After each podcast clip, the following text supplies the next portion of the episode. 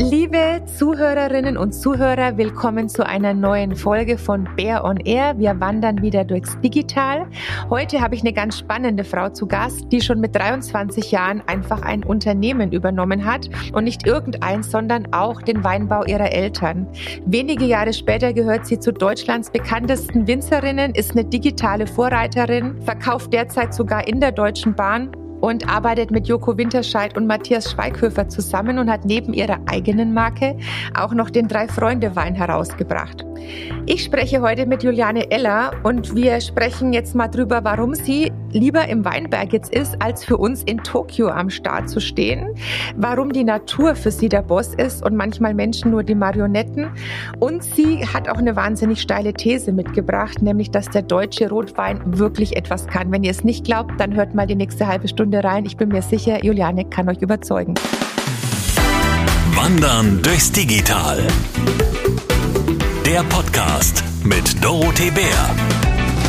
Bär on Air. Liebe Juliane, ich habe gelesen, als du 20 Jahre alt warst, wolltest du eigentlich Leistungs- bzw. Spitzensportlerin werden. Wir sind ja jetzt mitten in den Olympischen Spielen und ähm, wir bräuchten da, glaube ich, noch ein paar auch gute Sportlerinnen und Sportler. Also wir werden wahrscheinlich nicht alle Medaillen mit nach Hause nehmen. Warum also Weinberg statt Tokio? Da muss ich tatsächlich äh, kurz den persönlichen Einstieg, das sollte gestern eigentlich auch von unserer Agentur quasi äh, gefeedbackt werden. Äh, ich weiß nicht, wo ihr die Info her habt. Das äh, hatte, das ich, nicht. hatte ich nie. Nee.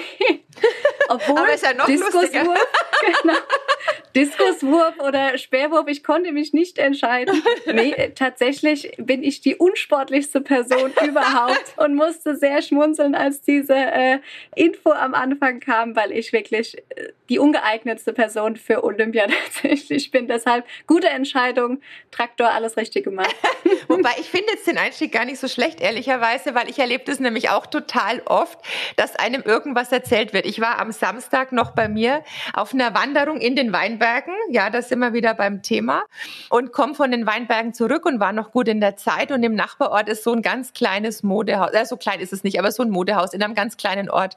Und habe dann wirklich ein bisschen was eingekauft und hatte so eine Tüte und ähm, so ein Kleidersack. Und gestern war ich auf einer Veranstaltung in einem ganz anderen Ort und dann hieß es, oh ja, wir haben schon gehört, Sie waren in dem und dem Ort und sind mit sechs Taschen rausgelaufen.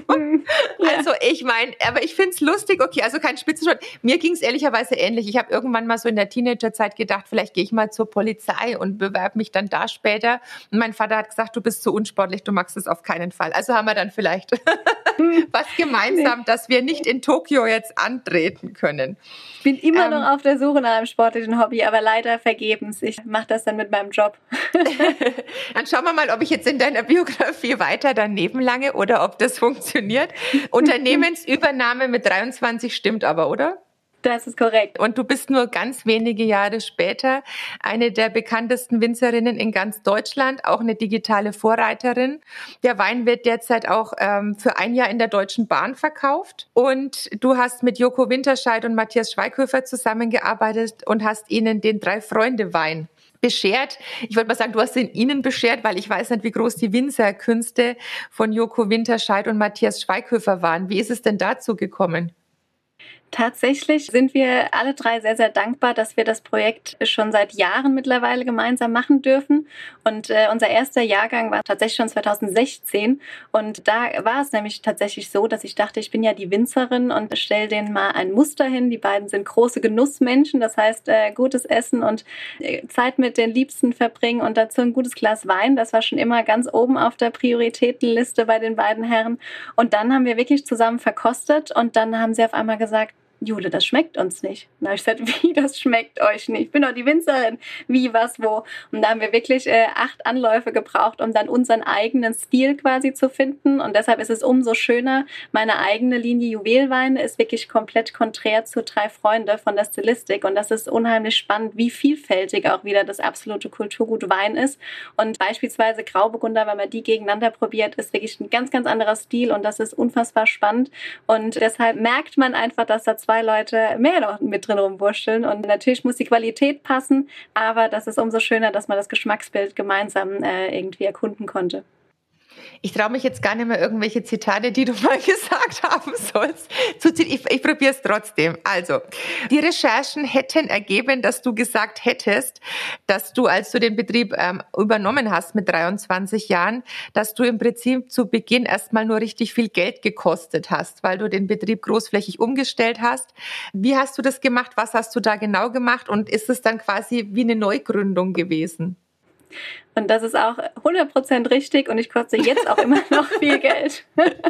also wir sind in der Landwirtschaft, wir sind in einer kleinen Nische im Weinbau und ähm, Neugründung wäre ein Tick zu viel gesagt, weil meine Eltern mir tatsächlich eine wahnsinnige Basis übergeben haben, ähm, was auch die Weinberge, was natürlich unser größtes Gut ist, betrifft und äh, die gesamte Infrastruktur, das heißt die Gutsgebäude, Keller, das war alles da. Tatsächlich haben wir aber wirklich äh, angefangen, einmal von Null zu starten, das heißt Flaschen Flaschenweine zu füllen. Das heißt, mehr die Qualität anstatt die Quantität. Und da sind natürlich ganz, ganz viele Stellschrauben, unter anderem natürlich auch das nachhaltige, naturnahe Arbeiten im Weinberg, die Handlese, also wirklich wieder zurück zur Tradition, wie es mein Opa gemacht hat. Und da haben sich meine Eltern, vor allem mein Papa natürlich sehr gefreut, als die Kollegen mit dem Vollernter vorbeigefahren sind und wir schnibbel, schnibbel jede einzelne Traube selektiert angeguckt. Da hat er schon gesagt, was habe ich denn verbrochen? Und jetzt sagt er, Mensch, dieser Unterschied, das muss man schmecken und das ist umso schöner, dass ich da die Unterstützung von Anfang an hatte und wir das gemeinsam gemacht haben. Triffst du eigentlich auf Vorbehalte? Gibt es ja in ganz vielen Bereichen, in ganz vielen Branchen auch immer so die Fragestellung, müssen da jetzt auch noch Frauen rein oder müssen da jetzt auch noch Frauen drin rumpfuschen? Als du so angefangen hast mit 23, gab es dann auch mal so die Fragestellung, ob du nicht lieber Weinkönigin hättest werden sollen, bevor du dann wirklich echte Winzerin wirst? Oder ist es bei euch in der Branche etwas moderner als in anderen Bereichen vielleicht? Tatsächlich nicht. Also es wird, es wird. Äh, also auch da sind wir in großen Schritten Richtung positives Feedback. Frauen in der Branche, immer mehr junge Frauen, die sich auch trauen und den Mut haben, im Weinbau äh, wirklich auch in die Familienbetriebe einzusteigen und das Handwerk zu erlernen. Und äh, man sagt ja auch immer, die Frauen sind sensorisch noch sensibler. Und tatsächlich, das ist wirklich was, was mir nicht aus dem Kopf geht. Damals, ich meine, 23, wahnsinnig jung. Und damals hat es geheißen, ich habe noch eine ältere Schwester, die Kollegen so aus dem Ort, Mensch, Thomas, also heißt mein Papa, ähm, jetzt hast du ja zwei Töchter, das ist ja super schade, dass euer Betrieb nicht weitergeht, weil wir eben nicht wie die Jungs mit 16 auf dem Traktor saßen und schon hoch und runter gefahren sind. Und äh, ja, mittlerweile können sich die Kollegen anschnallen. Mittlerweile wird der Thomas am meisten beneidet im ganzen Ort, oder? Korrekt.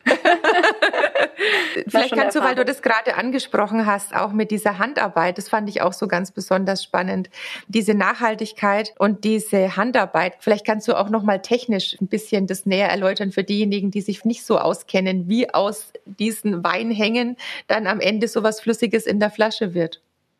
Genau, also man muss sich halt äh, dessen ganz, ganz stark bewusst sein, dass es ein Handwerk ist, dass wir mit der Natur arbeiten. Die Natur gibt den Takt vor.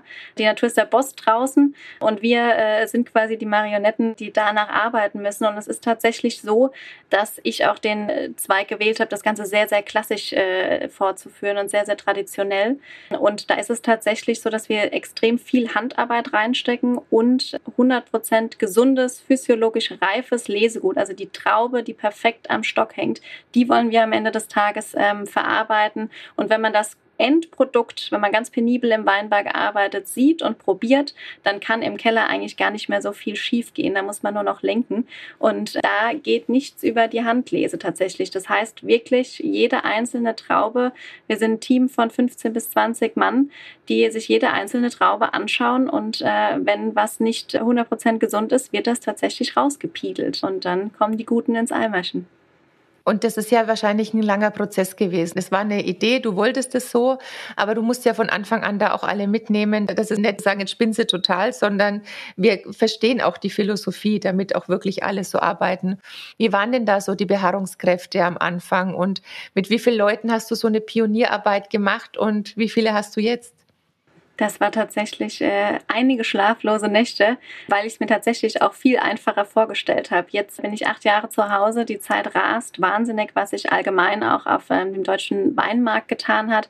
Aber damals äh, war so eine, ich würde es nennen, ein Stück weit Grundnaivität gar nicht so schlecht. Ich habe gar nicht angefangen, so viel zu zerdenken, sondern ich bin eher eine Macherin, deshalb auch der praktische Beruf, das passt einfach perfekt zu mir und habe einfach gemacht und habe dann wirklich mit Anzeigen geschaltet und Studenten und Schüler Mitschüler und alle, die man so abgrasen konnte. Da waren wir zu fünf, zu sechs und dann ist die Zeit gerannt und mittlerweile haben wir ähm, ein Team aus äh, Saisonarbeitskräften aus Polen und Rumänien, die jetzt wirklich auch schon seit Jahren bei uns sind und das funktioniert wirklich sehr, sehr gut, weil man tatsächlich die Leute ja vier Wochen von Montag bis Sonntag, von morgens bis abends am Stück braucht, um dann natürlich auch eine gewisse Fläche abzuarbeiten. Und dann haben viele immer gesagt oder die Studenten, oh, das ist mir jetzt aber doch zu anstrengend, ich gehe nur einen Vormittag mit. Und da brauchst du natürlich einen Tick Schlagkraft und das hatten wir da nicht. Und deshalb war das schon am Anfang wirklich sehr herausfordernd. Und das heißt, es kommen auch dann wieder oft die gleichen Kräfte, die wissen dann auch schon, was die Anforderungen sind, was zu tun ist. Ähm, wir haben ja gerade schon über das Thema auch Frauen gesprochen und gerade auch junge Frauen. Verstehst du dich selber so als Role Model oder wirst du auch von jungen Frauen angesprochen, die sagen, ich hätte es mir sonst nicht zugetraut, aber ich sehe, dass es bei dir funktioniert? Also bist du dann auch manchmal so als Mentorin gefragt?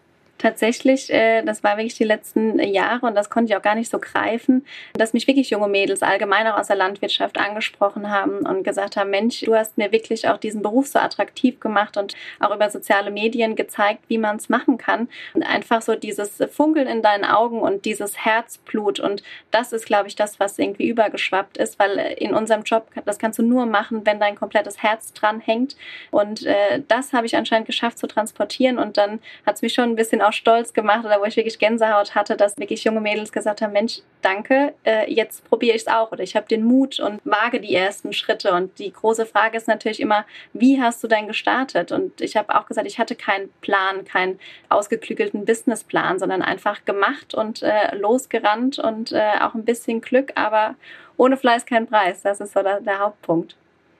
Und dann kommt eben neben dem Produkt, was ja erstmal gut sein muss, um es überhaupt vermarkten zu können, aber dann doch auch die Vermarktung dazu. Und du hast dich auch für einen anderen Weg entschieden, also eine sehr starke digitale Kommunikation, eine digitale Vermarktung. Du hast auf Instagram um die 40.000 Follower. Ähm, du hast seit 2020 auch You Never Drink Alone, ein sehr schönes Motto. Das wäre fast ein politisches Wahlkampfmotto, könnte das sein. Auch einen eigenen Podcast, wo du auch mit einer Social-Media-Expertin über Themen sprichst rund um den Wein. Gibt es da so viel für einen eigenen Podcast, dass man unendliche Folgen dann auch nur über Wein produzieren kann? Tatsächlich äh, genau der Titel You Never Drink Alone, der feuchtfröhliche Podcast, der Bekannte zu Freunden werden lässt. Und auch da wollten wir die Welt öffnen zu diesem Kulturgut Wein. Und es muss auch, sind auch bei unseren Folgen, wir haben Gäste, wir haben Winzer und Winzerinnen besucht, wir haben aber auch einfach ähm, Gäste besucht, die nichts mit Wein zu tun haben, einfach gerne ein Gläschen trinken. Und wir wollten das Ganze einfach unkompliziert äh, starten, haben schon die zweite Staffel dieses Jahr und ähm, ja, sind auch schon in Planungen an einer dritten Staffel weil äh, es so viel Spannendes gibt und da auch die Menschlichkeit in den Vordergrund rückt. Wirklich einfach dieses Genussthema mit guten äh, Freunden, irgendwie einen schönen Abend und einfach so das Leben genießen. Und das ist irgendwie so schön, dass wir das damit so ein bisschen nach außen tragen können. Wie nutzt du insgesamt die Plattformen? Also wie viel Privates musst du quasi preisgeben oder verlangen dann auch deine Followerinnen und Follower, damit sie dann auch sagen, jawohl, ich identifiziere mich auch mit der Person so stark, dass ich Lust auf ihre Produkte bekomme?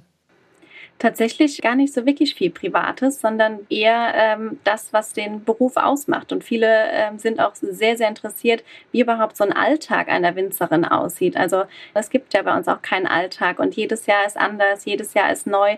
Da gibt es tatsächlich so viele Bereiche, wo man die Leute einfach mitnehmen kann, aufs Landleben, aufs Weingut und da nah dran sein kann. Und deshalb ist es tatsächlich wirklich nicht viel Privates, auch ganz bewusst nicht. Ich bin am Ende des Tages äh, Winzerin und bin keine ich nenne es jetzt mal Influencerin. Und auch da habe ich mich auch ganz bewusst nur für ähm, Instagram entschieden und den Podcast, weil ich das sonst einfach auch kapazitätstechnisch tatsächlich gar nicht hinbekomme.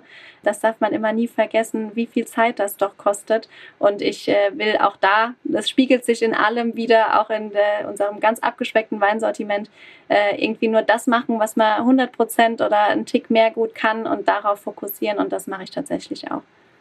Das mit der Zeit ist ein ganz wahres Wort gelassen ausgesprochen. Wem sagst du das? Das ist sehr aufwendig immer alles.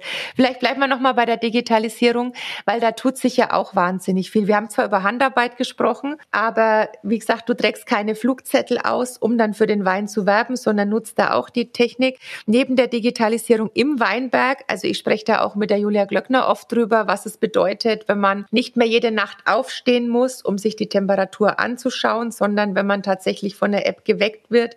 Wann ist die perfekte Zeit für einen Eiswein? Ist es natürlich auch eine ganz große Lebenserleichterung.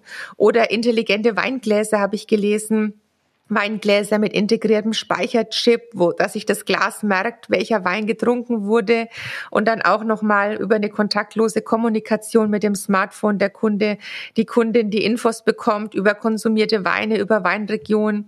Handy-Apps, digitaler Sommelier, digitale Weinlagenkarten. Also du weißt da wahnsinnig mehr bestimmt auch noch. Wie spielt das nochmal eine Rolle, sage ich mal, alles, was so mit digitalen Tools auch zu tun hat für deine Arbeit? Das ist definitiv ähm, eine Erleichterung. Mit den Weingläsern da muss ich mich im Nachgang nach unserem Gespräch nochmal schlau machen. Das habe ich tatsächlich noch nie gehört. Sehr, sehr spannend. Aber grundsätzlich gibt es ganz viele äh, Varianten, wie äh, Temperatur, äh, wie gesagt, die Wetterstation digital, das Wegenetz der Weinberge. Wir pflanzen via GPS die äh, Weinberge. Aber man muss auch sagen, der Weinbau steht schon noch so ein bisschen in den Kinderschuhen. Also die Landwirtschaft an sich ist da, glaube ich, auch nicht vergleichbar mit unserer Nische, dem Weinbau. Wir merken es natürlich bei uns in den, ich nenne es mal Office-Strukturen, äh, wo wir wirklich auch da viel digital umgesetzt haben, ob das in der Buchhaltung ist, ähm, Homeoffice-Plätze geschaffen, da wirklich auch einfach das Team nicht nur noch vor Ort quasi im Weingut zu haben, sondern auch da Bereiche zu schaffen von extern und natürlich in der Produktion, wo wir nah dran sind, beispielsweise Drohnenflüge, wo wir uns natürlich wünschen, dass das vielleicht zum Beispiel für den Pflanzenschutz äh, interessant wird, weil jetzt äh, die extreme Klimawandel und Co., extreme Niederschläge, die Weinberge können nicht befahren werden. Also da glaube ich, kommt noch sehr, sehr viel Spannendes, was uns tatsächlich das äh, Leben leichter macht der deutsche Wein hatte ja ganz lange nicht so den Mega-Ruf, um es mal höflich zu sagen. Also es gab, ich habe acht Jahre bedient und ja, also ich wollte mal sagen, da war meistens so, was haben Sie da? Hauptsache kein Deutschen. Es ist auch schon etwas her. Ähm, jetzt komme ich natürlich auch aus einer riesen Weinregion aus Franken. Ich weiß, man hört es nicht, aber ich wollte noch mal sagen, dass bei uns natürlich der Weinbau auch wahnsinnig modern geworden ist. Auch viele junge Winzer hauptsächlich. Wieso ist es heute anders? Also trägt auch die moderne Art der Kommunikation Kommunikation oder auch junge Winzerinnen und Winzer dazu bei, dass es wirklich, finde ich, total ins Positive gekippt ist, was das Thema deutscher Wein betrifft? Oder woran magst du das fest? Ja, total. Und da hat sich auch, wie gesagt, die letzten fünf Jahre, würde ich sogar sagen, nochmal so ein Wahnsinnsschub äh, entwickelt. Und äh, man muss nur auch immer, oder darf, ich sage immer, darf man nicht vergessen, die Generation vor uns oder vor mir, die einen Wahnsinnsjob gemacht haben, auch nicht nur national, sondern international. Weil vor 15 Jahren, wie du auch schon gesagt hattest, ich hätte Top-Weine ähm, produzieren können. Es hat sich aber kein Mensch für deutsche Weine interessiert. Und da ist ganz, ganz viel passiert. Und das wird jetzt übertragen in die digitale Welt, wo wir jetzt auch die nächste Generation, die jungen Leute abholen können, die sich auch mehr mit dem Thema beschäftigen, Regionalität. Wo kommt das her, was bei mir auf dem dem Tisch steht. Und das ist natürlich toll. Und ich sage aber immer auch, meine Generation hat schon auch ein Stück weit die Lorbeeren der vorherigen Generation ernten dürfen, dass das Verständnis oder das Interesse da ist. Und wir haben das Glück, das jetzt mit der digitalen Welt zu kombinieren, das nach außen zu tragen und da einfach eine junge Generation abzuholen. Genau, digitale Kommunikation, über einiges Digitales haben wir gerade schon gesprochen. Also ich habe das nur so gelesen bei diesen digitalen Weingläsern, um da vielleicht nochmal den Schwenk zu machen, dass man sich bei einer Weinprobe dann auch nicht alles merken muss, sondern dass das automatisch aufs eigene Handy dann geschickt wird und man dann auch weiß, wie viel man dann auch getrunken hat. Ähm, in der Regel kippt man ja dann vielleicht die weg, die man nicht mag und bei den anderen weiß dann das Handy danach genau, welche Region, welcher Wein und wo ich den dann am besten bestellen kann. Das würde dann vielleicht auch nochmal das Leben erleichtern, weil man das nach acht verschiedenen Weinen, die man probiert, vielleicht nicht mehr so ganz zuordnen kann, wenn man nicht immer mitschreibt. Aber zum Thema nochmal Digitalisierung im Weinbau selber. Du hast gerade schon von GPS gesprochen. Aber wie helfen dir insgesamt so digitale Technologien? KI im E-Commerce, in der Buchhaltung? Was ist jetzt im Weinbau auf dem Feld mit digitaler Technologie auch möglich? Wo sagst du, als du mit 23 angefangen hast, wenn du das und das schon gehabt hättest, wäre es leichter gewesen oder du hättest es dir vor sieben Jahren gar nicht vorstellen können, dass sowas überhaupt mal möglich ist?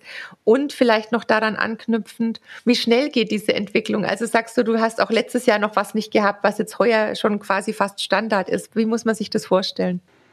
Also tatsächlich äh, tut sich auch in dem Thema Technologie ganz, ganz viel. Das darf man, glaube ich, nicht ganz gleichsetzen mit dem großen Begriff Digitalisierung. Und da geht es einfach auch um die Kellertechnik, die Kühlung der Tanks, wo wir wahnsinnig viel investiert haben. Auch da das Handy, wenn mal ein Kühlpanel während der Ernte ausfällt, weißt du genau, alles klar, da müssen wir hin, dein Handy wird benachrichtigt. Aber grundsätzlich arbeiten wir, das ist natürlich auch Betriebsphilosophie abhängig, schon relativ klassisch. Das heißt, wir sind da auch im Weinbau, wir haben ja ganz viele kleine Flächen, auch gerade bei uns, wir hatten keine Flurbereinigung. Das heißt, ähm, bei uns, speziell an unserem Standort, sind auch große Digitalisierungen, äh, was jetzt die Produktion angeht, äh, tatsächlich noch gar nicht so möglich. Wir haben zum Beispiel auch ähm, Handlese das Thema, da gibt es ja natürlich auch Sortiermaschinen, Selektiertische, die wirklich auch unreifes oder nicht komplett gesundes Lesegut aussortieren, auch schon auf den Vollerntern. Wir arbeiten so tatsächlich nicht, möchten da eher klassisch bleiben, aber gerade auch das äh, Digitale, dass wir wirklich Wein emotional erlebbar über äh, digitale Medien transportieren können. Das ist für uns, glaube ich, äh, ein Riesenpunkt. Wir wollen immer noch die Leute zu uns holen aufs Weingut, einfach um das noch greifbarer zu machen. Aber da, wie gesagt, die sozialen Medien, äh, die Homepage, ich meine, Instagram ist mittlerweile, man kann manchmal sagen, schon fast der Ersatz für eine Homepage. Ähm, auch da Shopsysteme, E-Commerce haben wir gerade auch eine komplett neue Stelle geschaffen bei uns im Team, wo wir auch am extrem investieren sind und am Aufbau sind, weil wir schon denken, dass das ein Wahnsinnspotenzial hat. Augmented Reality äh, gibt ganz, ganz viele Varianten mit QR-Codes auf den Etiketten. Aber beim Wein verlässt du dich auf die Sinne, auf Sensorik, auf Geschmack und das muss man erleben, fühlen und sehen. Und ähm, deshalb wollen wir da nicht ganz von weggehen und äh, schon eher das Emotionale auch vor Ort weiter repräsentieren. Aber das ist ja dann klassisches sowohl als auch, was mir sehr sympathisch ist, muss ich sagen. Genau. Kannst du zu Augmented Reality nochmal was sagen, wie du das einsetzt oder was es dir jetzt auch zum Beispiel ähm, in, im Zusammenspiel mit Kundinnen und Kunden gebracht hat oder eher mit Zulieferern? Wie muss man sich das vorstellen? Also da sind wir noch nicht an der Umsetzung, hatten aber schon mehrere Gespräche und äh, Termine. Wir möchten ja auch die kleinen Weinfachhandlungen unterstützen. Da hast du natürlich eine Beratung direkt vor Ort. Die Fachhändler kommen zu uns aus Weingut, die kennen den Winzer, die Winzerin, die kennen die Geschichte. Anders ist es natürlich, wo auch ein Großteil der Gesellschaft einkauft, ist im Supermarkt. Da fragen mich immer viele, Mensch Jule, ich stehe vor einem Regal, ich habe keine Ahnung, nach was ich greifen soll. Auf dem Etikett hilft mir irgendwie so gar nichts weiter. Ich äh, gucke da irgendwie nach dem Design, was spricht mich optisch an. Mal habe ich Glück und mal habe ich Pech. Wenn es mir schmeckt, probiere ich da weiter.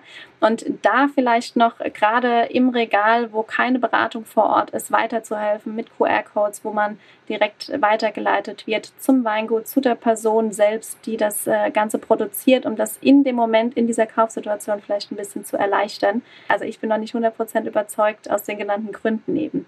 Deshalb, das ist aber auch definitiv spannend. Anderes wichtiges Thema, dem du dich auch von Anfang an verschrieben hast, neben digitalen Tools, ist ja das Thema Nachhaltigkeit. Und ähm, das merkt man ja jetzt auch gerade wieder, auch bei den Flutkatastrophen. Du engagierst dich ja da auch sehr vor Ort. Ähm, vielleicht kannst du noch mal erzählen, wie die Idee entstanden ist und wie ihr jetzt auch konkret helft beim Thema Hochwasserhilfe. Das, äh, da waren wir, wie gesagt, mit dem Team auch vor Ort. Da appelliere ich auch immer, dass wir jetzt vor Ort sein müssen, aber das auch noch in Wochen und Monaten. Das ist ganz, ganz langfristig zu sehen. Das heißt, da brauchen wir langen Atem. Wir müssen jetzt gemeinsam auch mit den Kollegen und den Kolleginnen vor Ort die Ernte sichern. Das ist äh, genauso wichtig wie der Wiederaufbau. Die Ernte 2021, die in circa acht Wochen in den Startlöchern steht. Da muss ganz, ganz viel Arbeit geleistet werden. Und grundsätzlich ist es einfach unfassbar schön zu sehen, wie viel Zusammenhalt da auch unter den Kollegen und Kolleginnen ist. Und äh, wir spenden Hilfspakete auch bei uns aus der Region machen, Weinspenden und auch wirklich hands-on vor Ort sind. Also da passiert wahnsinnig viel und das ist auch sehr, sehr gut. Und grundsätzlich ist es einfach wichtig, wenn man diesen Job wählt, kann man sich äh, für Wege entscheiden und wir haben uns von Anfang an bewusst dafür entschieden, dass du einfach mit der Natur arbeiten musst. Das muss äh, ein Kreislauf sein und was du in der Natur nimmst, gibt sie dir auch wieder zurück. Und das ist einfach eine Grundsatzentscheidung. Wir nutzen es auch nicht als Marketing-Tool, sondern das ist ein Grundsatz, den du im Herzen tragen musst und dann arbeitest du demnach oder halt nicht. Wenn du jetzt in so einem zerstörten Gebiet bist und du siehst einen zerstörten Weinberg, wie lange dauert es denn dann, wenn du sagst, mit der Natur leben, bis so ein Weinberg überhaupt wieder bewirtschaftet werden kann, bis der überhaupt komplett wieder aufgebaut ist? Wie viele Jahre muss man denn da rechnen? Das ist da natürlich an dem Standort selbst eine ganz Extremsituation, da natürlich auch viel ins Grundwasser, in den Boden eingedrungen ist, ob es überhaupt Sinn macht, da nochmal an diesem exakten Standort einen Weinberg äh, zu pflanzen, bezweifle ich. Deshalb tatsächlich eher in den, in den Steilhängen und da wirklich einfach ein Standortwechsel. Also da tatsächlich nochmal was aufzubauen, ist, glaube ich, einfach schwierig.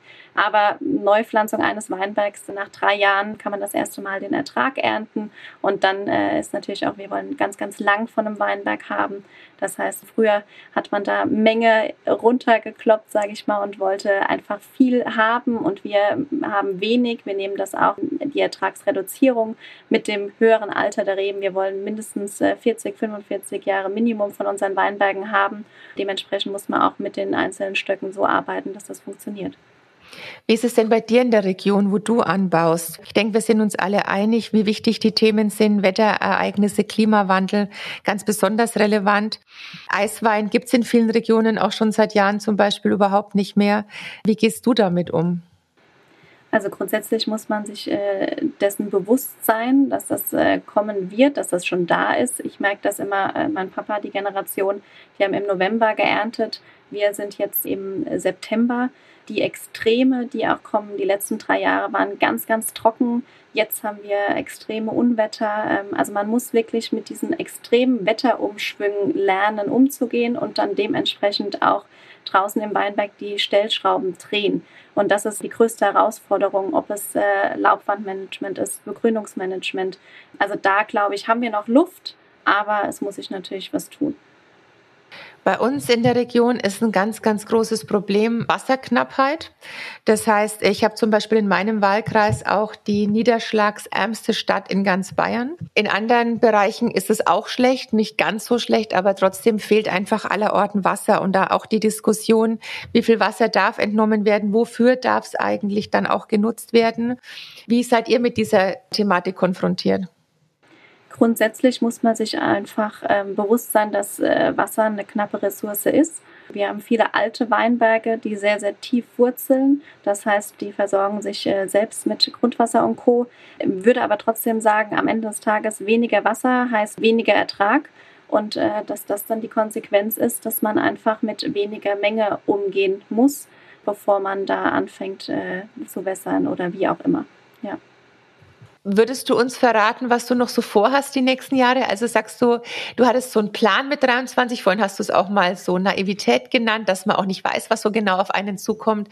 Aber hast du jetzt so einen Drei-Jahres-, Fünf-Jahres-, Zehn-Jahres-Plan, wo du hin möchtest, was du noch erreichen möchtest, was da noch so kommen soll? Oder möchtest du es für dich behalten oder hast du so ein, zwei Einblicke, wo du sagst, da möchte ich jetzt noch mal Hand anlegen, das ist vielleicht zu kurz gekommen in den letzten Jahren? Also tatsächlich ähm, ist es so, dass das, was in den letzten Jahren passiert ist, äh, ich glaube, das hätte ich nicht planen können und das ist auch gut so. Also im positiven Sinne will ich, glaube ich, tatsächlich auch gar nichts ganz fest planen, weil, wie gesagt, auch äh, die Natur, die den Takt vorgibt, da kann man sowieso gar nichts planen. Möchte aber grundsätzlich, glaube ich, das Wichtigste einfach auch die jungen Leute motivieren und weiter auch da vielleicht ähm, als Vorreiterin agieren, dass man ähm, die Landwirtschaft, die Nische Weinbau auf den Schirm der Gesellschaft bekommt und man sich damit befasst und dieses ganze Nachhaltigkeitsthema noch mehr in den Vordergrund rückt. Dass wir einfach bei uns auch direkt das junge Team, die so viel ähm, Herzblut da reinstecken und junge Leute begeistern, das ist irgendwie sehr, sehr schön und das wünsche ich mir, dass wir das noch viele Jahre so machen können und wie gesagt auch noch äh, viele, viele Jahre guten Wein anbauen und auch trinken können. Darfst du eigentlich verraten, was dein Lieblingswein ist oder sagst du das nie, damit du da deine Kundinnen und Kunden nicht in eine bestimmte Richtung drängst? Nee, tatsächlich äh, natürlich Riesling bei uns äh, die Königin der Weißwein-Rebsorten, natürlich auch gerade für uns, für unser Anbaugebiet Rheinhessen, Wahnsinnspotenzial. Da auch sehr, sehr gern gereifte Rieslinge, ähm, also wirklich nichts Blutjunges. Damit kann man mich schon äh, sehr, sehr glücklich machen. Sehr elegante Stilistik, eine tolle Saftigkeit und Frische. Da fühle ich mich immer wohl. Was sagst du denn jetzt mal eine hm, vielleicht gefärbte Frage eingeworfen? Was sagst du zum Thema Silvane? Bei uns natürlich auch eine absolute Traditionsrebsorte. Wir haben nur sechs Weine im Sortiment. Davon sind zwei Riesling und einer natürlich der Silvaner. Wir Franken und Rheinhessen, wir können uns da, glaube ich, sehr, sehr gut austauschen. Ähm, ist natürlich eine ganz, ganz andere Stilistik, aber hat wahnsinnig viel Potenzial und wir halten da auch die Fahne hoch. Silvaner darf nicht in Vergessenheit gereden. Ich sage es immer, es ist ein bisschen eine Diva. Man muss viel Handarbeit auch reinstecken, aber das Ergebnis ist äh, ja sehr, sehr überzeugend. Deshalb äh, Silvaner da muss man immer die Leute auch so ein bisschen animieren, das, weil da das Image natürlich auch so ein bisschen, äh, jeder sagt, ach, Burgunder, da ist eine sichere Bank, das ist wunderbar, aber wenn die meisten einen Silvaner probiert haben, sagen sie, ach Mensch, das ist ein Silvaner, das schmeckt mir aber hervorragend. Ich sage, ja, das sagen wir ja. Ich, weil du gerade sagst, sechs Weine, das ist ja auch noch so ein spannendes Thema. Ich war am Samstag eben auch beim ganz, ganz jungen Winzer auf dem Hof, der auch gesagt hat, der hat von seinen Eltern auch übernommen und hat jetzt radikal reduziert, weil er so die Erfahrung gemacht hat, zumindest bei seinen jüngeren Kundinnen und Kunden, die wollen jetzt irgendwie nicht über tausend Abgänge sprechen oder was sie da erspüren, sondern da geht's eher, ich sag's mal ganz platt, schmeckt oder schmeckt nicht so. Hast du auch so die Erfahrung gemacht, dass dieses Reduzieren oder sich auch dann auch auf das Besinnen von wenigen, aber dafür hervorragenden Produkten auch die Zukunft ist und nicht mehr so diese riesen Bandbreite, was man alles anbieten muss? Oder ist das nicht flächendeckend in Deutschland so? Doch, definitiv. Und ähm, als ich damals eingestiegen bin, 2013, mein erster Jahrgang, seitdem haben wir dieses Sortiment und äh, auch da Konsequenz ist dann auch in unserem Job, glaube ich, ein großes Wort. Und äh, seitdem hat sich nie was getan. Also wirklich das, was Sinn macht. Ähm, und wenn jemand einen tollen Sauvignon möchte, dann empfehle ich gern von einem Kollegen, der das macht. Aber grundsätzlich zieht sich das bei uns in unserer Betriebsphilosophie durch, dass weniger mehr ist.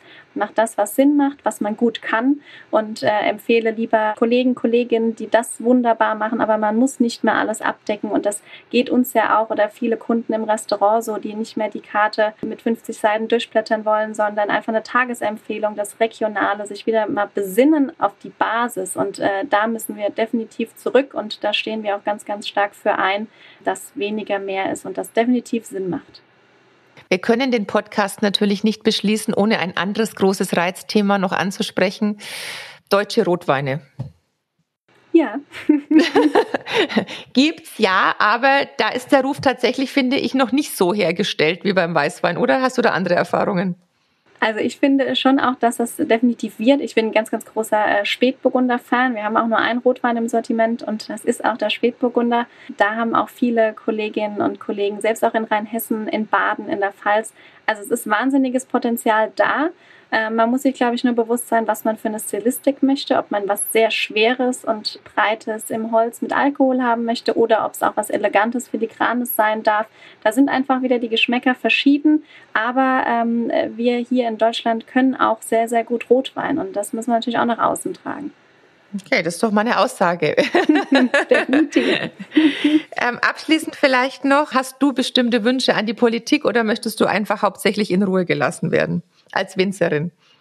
Wenn du mich schon so fragst, ähm, ist es tatsächlich wirklich äh, so äh, die Bürokratie, was es uns so ein bisschen schwer macht. Natürlich muss dokumentiert werden, aber am Ende des Tages, da sind wir wieder beim Thema Zeit, da einfach ein bisschen mehr in der Praxis zu sein und das Ganze ein bisschen zu entschlacken, weil die Handwerksarbeit sehr, sehr zeitintensiv ist und da die Anforderungen doch äh, extrem hoch sind grundsätzlich hat es, glaube ich, die deutsche Landwirtschaft im europäischen Vergleich nicht ganz so einfach, auch mit Kostenstrukturen und klimatischen Bedingungen, und dass man da auch noch ein bisschen äh, genau mehr in die Praxis schaut und da ein besonderes Augenmerk drauf hat. Das sind tatsächlich Punkte, die mich im Alltag auch beschäftigen und äh, das wären tatsächlich meine Wünsche. Ja, das kann ich total nachvollziehen. Ich traue mich nur immer gar nicht, das Wort Bürokratieabbau in den Mund zu nehmen, weil man das Gefühl hat, es ist so ein Kopf der Hydra. Jedes Mal, wenn man irgendwo was abschlägt, kommt dann viel Neues dazu. Aber definitiv, da ist auch durch Digitalisierung, auch Unternehmenskonten ähm, schon sehr viel passiert und werden wir jetzt auch noch mehr machen. Aber da hast du völlig recht. Und die allerletzte Frage vielleicht noch. Hast du noch einen Wunsch insgesamt für den Weinbau in Deutschland? Wenn du jetzt quasi die Weinbaupräsidentin des Landes wärst, was wäre dann so für deine eigene Zunft noch was Wünschenswertes? Einfach äh, genau auf dem Level, wo wir sind, immer weitermachen und immer äh, sich die Ziele der Qualität setzen und äh, das nach außen tragen. Ich finde, wir sind auf einem wahnsinnig tollen Weg. Genau da müssen wir weitermachen und dürfen nicht locker lassen und äh, da bin ich schon sehr, sehr glücklich mit. Dann sage ich ganz, ganz herzliches Dankeschön, dass du dir heute die Zeit genommen hast, dass du jetzt leider keine virtuelle Weinprobe mit uns durchgeführt hast, aber für die, die den Podcast nachts hören, es ist auch von der Uhrzeit her doch, in einigen Regionen ist es schon nach 18 Uhr. Also es wäre schon theoretisch gegangen. Ich danke dir ganz herzlich. Ich wünsche dir für dich, für deine Produkte, aber vor allem auch für dein Role Model sein, auch für junge Frauen, die vielleicht sagen, sie möchten auch Unternehmerinnen werden, weil das finde ich eben auch das Spannende, seine eigene Chefin zu sein, auch in Bereichen, wo man es vielleicht nicht sofort vermutet. Da alles, alles Gute, dass du da noch viele animieren kannst, auch in deine Fußstapfen zu treten. Vielen, vielen Dank. Habe mich wahnsinnig über die Einladung gefreut und äh, vielen Dank für das tolle Gespräch. Wandern durchs Digital. Bär on Air.